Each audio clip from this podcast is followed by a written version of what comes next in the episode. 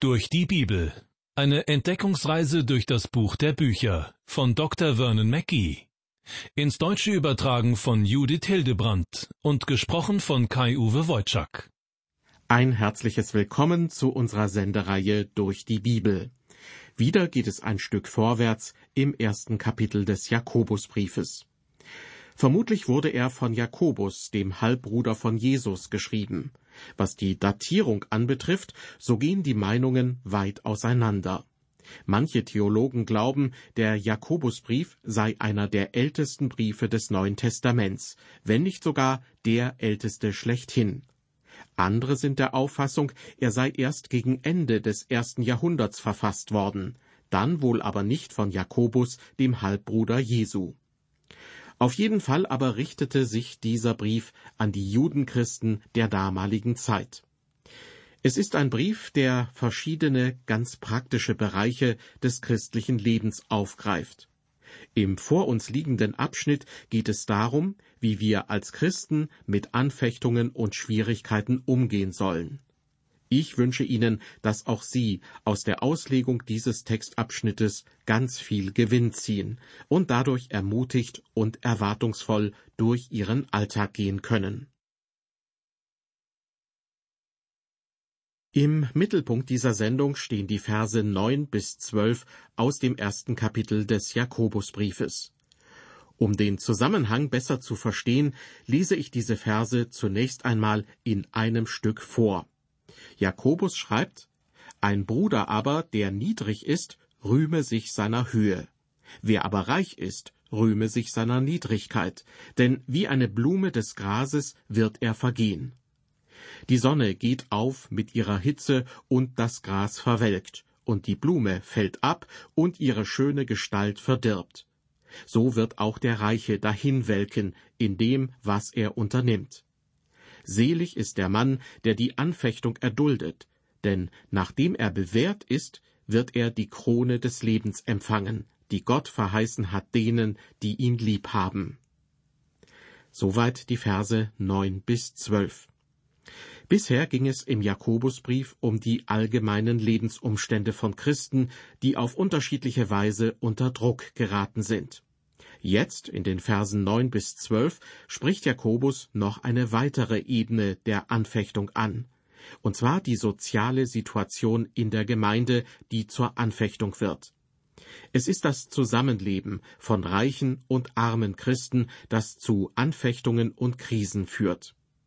Dass das zur Zeit des Jakobus kein Nebenthema war, merken wir daran, dass es noch einmal in Kapitel 2 und in Kapitel 5 aufgegriffen wird. Relativ kurz und bündig schreibt Jakobus in unserem Bibeltext an die ärmeren Christen, ein Bruder aber, der niedrig ist, rühme sich seiner Höhe. Jakobus redet hier vollkommen ungeschminkt. Es gibt tatsächlich niedrige oder, je nach Bibelübersetzung, arme, verachtete, geringe, armselige oder unbedeutende Brüder und Schwestern. Wir wissen heute, dass damals viele Christen Sklaven waren. Das ist auch der Grund, warum Paulus und auch Petrus in ihren Briefen so viele Hinweise und Ermahnungen an Sklaven geschrieben haben, wie zum Beispiel im Epheserbrief Kapitel 6 oder im Kolosserbrief Kapitel 3 oder auch im ersten Timotheusbrief Kapitel 6. Ich könnte noch andere Stellen hinzufügen. Armut war damals schlimmer als in den meisten Fällen heute in den westlichen Ländern. Denn es fehlten die sozialen Netze. Das beste Sozialwerk hatten die Synagogen aufgebaut, also die jüdischen Gemeinden. Aber wenn jemand begann, Jesus zu folgen, dann führte das unweigerlich zum Ausschluss aus der sozialen Fürsorge der Synagoge, und man stand allein auf der Straße. Da konnte manchmal nur die christliche Gemeinde helfen, wie es zum Beispiel in der Apostelgeschichte Kapitel 6 beschrieben wird. Da war es die Jerusalemer Gemeinde, die Verantwortung für die Versorgung der Witwen übernahm. Überrascht uns das nicht, dass Jakobus hier nicht sagt, dass Armut aus den christlichen Gemeinden grundsätzlich verschwinden muss? Er rechnet offensichtlich damit, dass es auch in Zukunft arme, geringe, unbedeutende Christen geben wird. Er ermuntert sie auch nicht, so schnell wie möglich den sozialen Aufstieg zu schaffen. Nein, er sagt etwas völlig anderes. Sie sollen sich ihrer Höhe rühmen. Oder, wie es in einer anderen Bibelübersetzung heißt, sie sollen sich damit rühmen, dass sie bei Gott hoch angesehen sind. Manche Leute sagen, ich bin arm dran, ich kann nicht viel und besitze nur wenig. Doch das stimmt nicht. Wenn Sie ein Kind Gottes sind, sind Sie sehr wohlhabend, denn Sie haben einen Schatz im Himmel. Ist Ihnen schon bewusst geworden, wie reich Sie in Christus sind? Wir besitzen alles in ihm. Paulus schreibt im ersten Korintherbrief Kapitel 3, Darum rühme sich niemand eines Menschen, denn alles ist euer, es sei Paulus oder Apollos oder Kephas, es sei Welt oder Leben oder Tod, es sei Gegenwärtiges oder Zukünftiges, alles ist euer. Ihr aber seid Christi, Christus aber ist Gottes. Liebe Hörer, ich gehöre zu Christus und alles, was er hat, stellt er auch mir zur Verfügung. Ich darf leben, ich bin gesegnet, selbst der Tod wird ein Geschenk sein, denn dann werde ich ihn sehen, wenn Christus nicht schon vorher wiederkommt. Alle Dinge sind von ihm, damit wir uns daran freuen können. Es spielt keine Rolle, ob ihnen vielleicht die Weisheit intelligenter Leute fehlt oder sie kein Geld haben. In Christus sind sie reich und dürfen sich an diesem geistlichen Reichtum freuen. Also auch, wenn sie vielleicht wenig Geld auf ihrem Konto haben, darf ich ihnen von Gott zusagen, du bist von Gott geliebt und erwählt. Das ist dein Reichtum, auch wenn du wenig auf dem Konto hast. Jakobus wendet sich aber auch an diejenigen, die reich und wohlhabend sind. Ich lese noch einmal die Verse zehn und elf. Wer aber reich ist, rühme sich seiner Niedrigkeit, denn wie eine Blume des Grases wird er vergehen. Die Sonne geht auf mit ihrer Hitze, und das Gras verwelkt, und die Blume fällt ab, und ihre schöne Gestalt verdirbt so wird auch der Reiche dahinwelken in dem, was er unternimmt. Schon sehr erstaunlich diese Sätze. Wie sollen wir sie verstehen? Halten wir zunächst einmal grundlegend fest, die Reichen sind ebenfalls Christen. Halten wir zweitens fest, auch der Reiche darf und soll sich rühmen. Er soll sich dessen bewusst sein, ein vergänglicher Mensch zu sein, der Gott nichts mitzubringen hat. Sein Ruhm ist die totale Abhängigkeit von der Gnade Gottes. Kommt er so zu Gott, dann gehört er trotz seiner äußeren Reichtümer zu denen, die geistlich arm sind, wie Jesus in seiner Bergpredigt sagte. Ehrlich gesagt, mir kommt es unglaublich erniedrigend vor, wie Jakobus die Vergänglichkeit der Reichen beschreibt. Nämlich mit einem Bild, das schon Jesaja, Hiob, Jesus und andere benutzt haben eben den Vergleich mit der Blüte des Grases. Wenn die Sonne aufgeht, wenn die Hitze mit ihr kommt, dann muss das Gras verdorren, seine Blüte verwelkt und die Schönheit ihres Aussehens, also die Blüte, geht zugrunde. Innerhalb von wenigen Stunden kann dies geschehen, und mit dem Reichen ist es nicht anders. Immer wenn ich das College besuche, an dem ich früher studiert habe, und über das Außengelände spaziere, denke ich an diesen Vers. Denn jedes Gebäude auf diesem Gelände wurde nach einem reichen Mann benannt, vermutlich weil er dafür gespendet hat, so dass es gebaut werden konnte. Doch wissen Sie, wo diese reichen Männer heute sind? Sie sind wie die Blumen verblüht, die gestern noch schön waren, aber heute verschwunden sind. Diese Männer hatten sehr viel Bedeutung und ihr Reichtum hat ihnen zu Lebzeiten viel Einfluss verliehen. Aber heute ist auch dieser Reichtum wie ein Gänseblümchen verblasst. Elek Motja, ein Ausleger des Alten Testaments, schreibt zu diesem Abschnitt des Jakobusbriefes Jakobus entscheidet sich hier, das Thema Armut und Reichtum aufzugreifen. Er hätte auch einen der vielen anderen Kontraste des Lebens aufgreifen können zum Beispiel Gemeinschaft und Einsamkeit oder lange Ehe und plötzliches Heimgehen eines Ehepartners. Das sind Kontraste, die unser Leben prägen. Genauso wie Familienleben und Kinderlosigkeit, Ehe und Alleinstehendsein, Gesundheit und Krankheit. Es gibt kein Ende bei dieser Liste von Kontrasten. So ist das Leben. Doch die Weisheit, die Gott schenkt, hilft uns, die Erde im Licht des Himmels zu sehen, das Leben im Licht der Ewigkeit, unsere ständig wechselnden Erfahrungen im Licht unserer beständigen Erlösung. Und diese Weisheit wird im Gebet bei Gott gefunden. Soweit das Zitat von Alec Motja. Liebe Hörer, um vor Gott ins Gebet zu gehen, muss ich zuerst demütig werden. In dem Beispiel aus dem Jakobusbrief sagt ein Armer, wie reich bin ich doch bei Gott. Und jemand, der einiges mehr auf dem Konto hat, was für ein armer Sünder ich doch bin. Freuen Sie sich deshalb nicht an Ihrem Reichtum an sich, denn der ist vergänglich. Möglicherweise haben Sie investiert in Anleihen oder Aktien und denken vielleicht, dass das eine sichere Anlage sei. Doch selbst wenn Sie keine Verluste machen, wird Ihr ganzes Vermögen eines Tages nichts mehr wert sein, nämlich dann, wenn Sie sterben. Wie heißt es doch so schön, das letzte Hemd hat keine Taschen. Sie werden nichts mitnehmen können. Der Reiche wird vergehen wie das Gras auf dem Feld, sagt Jakobus. Alexander der Große soll übrigens genau deshalb befohlen haben, einen Arm auf seiner Totenbahre unbedeckt zu lassen, damit dann jeder sehen könne, dass auch ein König beim Sterben nichts mitnehmen kann. Vor einiger Zeit war ich eingeladen von einer Gruppe von Christen, um einen Vortrag zu halten. Zu meiner Überraschung traf ich dort auf eine ehemals ziemlich bekannte Filmschauspielerin. Sie war irgendwann zum Glauben an Jesus gekommen, und sie war inzwischen deutlich alt geworden. Als ich sie so beobachtete, dachte ich, dass die ganze Schönheit, die sie ehemals berühmt und erfolgreich gemacht hatte, verblichen war. Und ich dachte daran, was Jakobus in unserem Bibeltext beschreibt.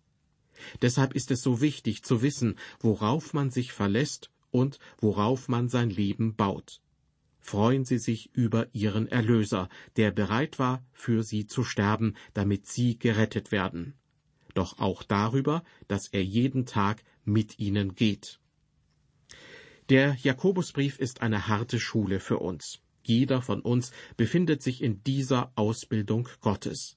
Gott will, dass seine Kinder reife Christen werden. Aus diesem Grund bereitet er sie darauf vor, durch manche Prüfungen und Herausforderungen. Durch diese Ausbildung wird ersichtlich, wer von uns es ernst meint, wer echt ist oder nur so tut. Anfechtungen, die uns begegnen, sollen uns deshalb nicht daran zweifeln lassen, dass wir seine Kinder sind, sondern als Bestätigung unseres Glaubens. Deshalb ist es ein gutes Zeichen, wenn unser Glaube auf die Probe gestellt wird. Jakobus sagt, dass Gott damit zeigt, dass er ein besonderes Interesse an uns hat. Gott verfolgt gute Ziele mit unserem Leben und mit der Erziehung seiner Kinder. Unter anderem will er Geduld fördern. Es ist viel geschrieben worden über die Art und Weise, wie Gott seine Kinder erzieht. William Penn, der übrigens gegen Ende des 17. Jahrhunderts die Kolonie Pennsylvania in den heutigen USA gegründet hat, er brachte es folgendermaßen auf den Punkt. Ohne Schmerz kein Balsam, ohne Dornen kein Thron, ohne Wunde keine Ehre, ohne Kreuz keine Krone. Jemand anderes hat es so ausgedrückt, wenn ich eine Last trage, trägt Christus mich. Manchmal müssen wir liegen, um hochschauen zu können. Wir selbst sind schwach, auch wenn wir uns stark fühlen. In Christus jedoch sind wir stark, auch wenn wir schwach sind. Es ist nicht entscheidend, wie lange man lebt, sondern wie man lebt. Ich denke, liebe Hörer, es ist sehr wichtig, diese Perspektive einzunehmen. Manche Leute fragen sich, warum um alles in der Welt sie etwas erdulden müssen. Vor einigen Jahren erhielt ich einen Brief von einem Christen, der mir Folgendes schrieb. Ich habe eine Frau, die seit 20 Jahren an der Parkinson-Krankheit leidet und seit zehn Jahren gelähmt ist. Es gibt keine Hoffnung, dass sie jemals das Pflegeheim verlassen wird. Wie kann ein liebender Vater im Himmel seine Kinder so leiden lassen? Vor allem weiß ich doch, dass meine Frau den Herrn Jesus von Herzen liebt. Dieser Mann wusste keine Antwort, und ich im Prinzip auch nicht. Ich konnte ihm nicht sagen, warum Gott das zuließ. Und doch habe ich ihn aufgrund der Aussagen der Bibel ermutigt zu glauben, dass Gott einen Plan und ein Ziel hat, mit dem Leben seiner Frau und auch mit seinem Leben. Jakobus jedenfalls gibt uns in Vers 12 unseres Bibeltextes diese Gewissheit. Er schreibt, Selig ist der Mann, der die Anfechtung erduldet, denn nachdem er bewährt ist, wird er die Krone des Lebens empfangen, die Gott verheißen hat denen, die ihn lieb haben. Mit diesen Worten schließt Jakobus diesen ersten Abschnitt seines Briefes ab. Mitten in allen Anfechtungen leuchtet diese Seligpreisung auf.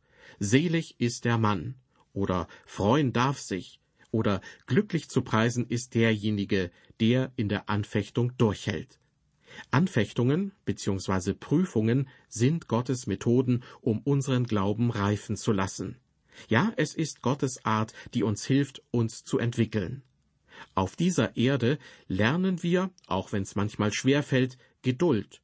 Doch im Himmel, in der Zukunft, erwartet uns die Krone des Lebens. Prüfungen können sehr unterschiedlich sein. Manchmal sind sie schweres Leid, manchmal sogar eine Tragödie. Solche Ereignisse ziehen uns runter, machen uns pessimistisch oder hoffnungslos. Ich konnte dem Mann, dessen Frau an Parkinson erkrankt war, nicht vorwerfen, dass er nach dem Sinn fragte. Trotzdem wissen wir als Kinder Gottes und können darauf vertrauen, dass Gott selbst mit den Dingen, die uns völlig unverständlich sind, einen Sinn verfolgt. Doch Menschen, die Gott nicht kennen und nicht wissen, dass er gute Pläne und gute Gedanken hat, gehen in solchen Schicksalswellen unter. Sie werden manchmal niedergeschlagen, zynisch, bitter. Manche nehmen sich sogar das Leben, weil sie keinen Sinn mehr sehen und kein Ziel mehr haben. Doch wenn der Glaube geprüft wird, wenn ein Christ umgeben ist von Dunkelheit, wenn die Wellen hochschlagen und alles verloren erscheint, weiß ein Kind Gottes, dass das nicht das Ende ist. Es kann zwar jetzt dunkel sein, aber es wird eines Tages herrlich hell werden.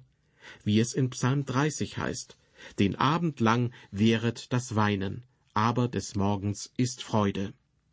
Diese Freude wird die Kinder Gottes spätestens dann erfassen, wenn sie die Krone des Lebens empfangen, die Gott verheißen hat denen, die ihn lieb haben. So drückt es Jakobus aus.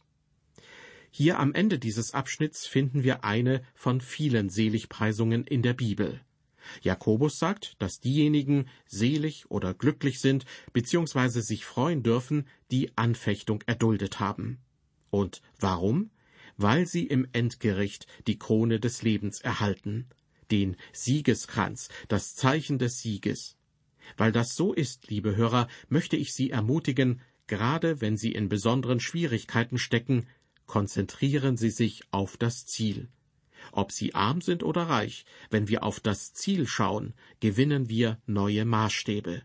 Und deshalb wird gerade an Vers 12 deutlich, dass Jakobus keinen Beileidsbrief an die Angefochtenen schreibt, sondern dass er einen Trost- und Ermutigungsbrief sendet. Trotzdem, Anfechtungen sind schwer.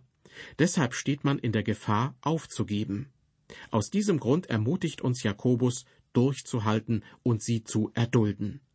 Doch das ist nicht nur eine passive, sondern eine aktive, bewusste Handlung und Entscheidung. Wer erduldet, bewährt sich.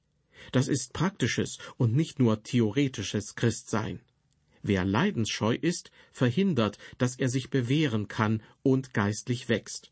Aber wer in Gottes Schule bleibt, wird die Krone des Lebens erhalten, das ewige Leben, das er allen versprochen hat, die ihn lieben. Mir ist aufgefallen, dass Menschen, die in ihrem Leben viel gelitten haben, oft eine viel tiefere Beziehung zu Jesus haben. Ein unbekannter Verfasser hat es in einem Gedicht folgendermaßen ausgedrückt Gott gibt es keine andere Wahl, nur Leid und Schmerz und manche Qual, um Christus ähnlicher zu sein, dass dein Kreuz nun auch werde mein? Dann hör ich diese Stimme leis, dieselbe, die den Sturm gestillt verheißt. Du schaffst es nur im Sturm zu sein, wenn ich, dein Gott, dich hülle ein. Ich trug das Kreuz, ich kenne seine Last, und reich genau den Kelch, der zu dir passt. Und wagst du nicht zu gehen, wo ich dich führ, ich geb dir Kraft, vertrau alleine mir. Sehen Sie, Leidenschaft eine besondere, eine liebevolle Beziehung zu Jesus. Harte Zeiten lassen uns nach vorne schauen und den Tag erwarten, wenn er uns diese Krone des Lebens reichen wird. Ich habe mich gefragt, was ist eigentlich diese Krone des Lebens? In der Bibel werden ja verschiedene Kronen erwähnt, die als Belohnung für die Christen gedacht sind. Es ist wie mit einem Sportler, der zu den Olympischen Spielen fährt und dann eine oder mehrere Medaillen gewinnt. So hat der Herr Jesus eine Belohnung für diejenigen, die ihn lieben und hier auf der Erde die Schwierigkeiten ihres Lebens erdulden. Prüfungen können sie Jesus näher bringen oder auch von ihm wegbringen. Ich kenne manche Christen, die sind bitter geworden und haben ihren Glauben fast verloren. Doch es wäre sehr schade, wenn uns das bitter macht, was Gott nutzen will, um unsere Reife zu entwickeln.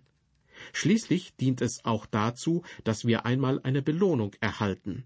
Gott will, dass wir einmal eine Krone tragen. Er möchte, dass jeder von uns die Auszeichnung erhält.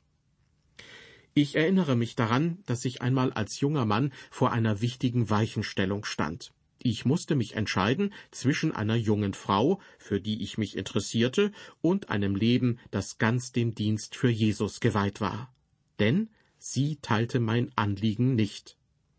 Eines Abends habe ich unter einem Ahornbaum vor Gott gekniet und Jesus um Hilfe und Kraft angefleht, damit ich die richtige Entscheidung treffe. Das war ein ganz besonderer Moment in meinem Leben, wo er mir die Kraft gab, die Weichen richtig zu stellen. Ich bin sicher, dass solche Momente und Entscheidungen in meinem und Ihrem Leben dazu beitragen werden, dass Jesus uns einmal eine Krone überreichen wird. Sie wird deutlich machen, dass wir ihn von ganzem Herzen lieben. Ja, diese Krone wird von ihm verliehen, weil Menschen sich dem aussetzen, was Gott ihnen zumutet. Sie wird verliehen, wenn Menschen das Leben leben, welches Gott ihnen abverlangt. Darauf dürfen wir uns freuen. Eines Tages werden Sie und ich vor Jesus stehen, vor dem großen weißen Thron, und alle werden erwartungsvoll auf ihn schauen. Ich wünsche mir so sehr, dass wir dann zu denen gehören, die diese Krone des Lebens aufgesetzt bekommen, zusammen mit vielen anderen, die die Prüfungen und Versuchungen des Lebens erduldet haben, mit all denen, die ihn lieben. Ich möchte diese Lektion aus dem ersten Kapitel des Jakobusbrief mit einer Geschichte abschließen, die das anschaulich macht, was Jakobus uns vermitteln möchte. Da erlebt ein Mann, er ist ein Christ, schlimmes Leid. In einer Wirtschaftskrise geht seine Firma kaputt und er verliert seine Arbeit. Noch arbeitslos wird seine geliebte Frau krank und stirbt nach kurzer Zeit. Für ihn bricht eine Welt zusammen. Trotzdem hält er an seinem Glauben fest, aber er kämpft und ringt mit seinen Zweifeln. Er kann weder die Welt verstehen, noch begreift er Gott und seinen Plan für sein Leben. Eines Tages geht er spazieren und kommt an einer großen Kirche in der Stadt vorbei, die gerade saniert wird. Da er Zeit hat, schaut er den Bauarbeitern zu, die Steine bearbeiten. Einer arbeitet gerade an einem besonderen Stein. Der Mann wird neugierig und fragt, wo wollen Sie den denn einbauen? Der Arbeiter zeigt ganz nach oben. Sehen Sie die kleine offene Stelle am Kirchturm, direkt neben der Uhr? Wenn ich diesen Stein bearbeitet habe, wird er dort wunderbar hineinpassen. Als der Mann, der die Frage gestellt hat, weitergeht, füllen sich seine Augen mit Tränen. Auch wenn er seine eigene leidvolle Situation nicht versteht, weiß er jetzt, Gott hat diese Situation nach wie vor in der Hand. Sie ist ihm nicht entglitten.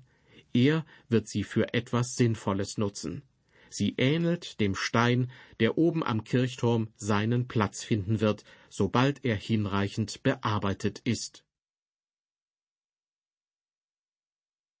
Anfechtungen sind kein Grund daran zu verzweifeln, sondern eigentlich ein Grund zur Freude. Denn Anfechtungen sind, wenn man sie mit der Kraft Gottes übersteht, dazu da, dass man Ausdauer und Geduld lernt und dadurch geistlich reifer wird. Das macht Jakobus bereits in den ersten Versen seines Briefes deutlich. Gott möchte auch Sie an einem besonderen Platz gebrauchen. Er will, dass Ihr Leben einen Unterschied in dieser Welt macht. Aber dazu muss er Sie und mich bearbeiten. Und manchmal tut das weh. Trotzdem, es lohnt sich. Nichts wird Sie in dieser Welt so glücklich machen wie die Tatsache, dass Gott an Ihnen arbeitet und Sie gebraucht. Eines Tages werden wir vor Jesus stehen und hören, wie er sagt, Du hast es geschafft, mein lieber Sohn, meine liebe Tochter. Zwar durch meine Kraft und Weisheit, aber du hast dich auf mich verlassen.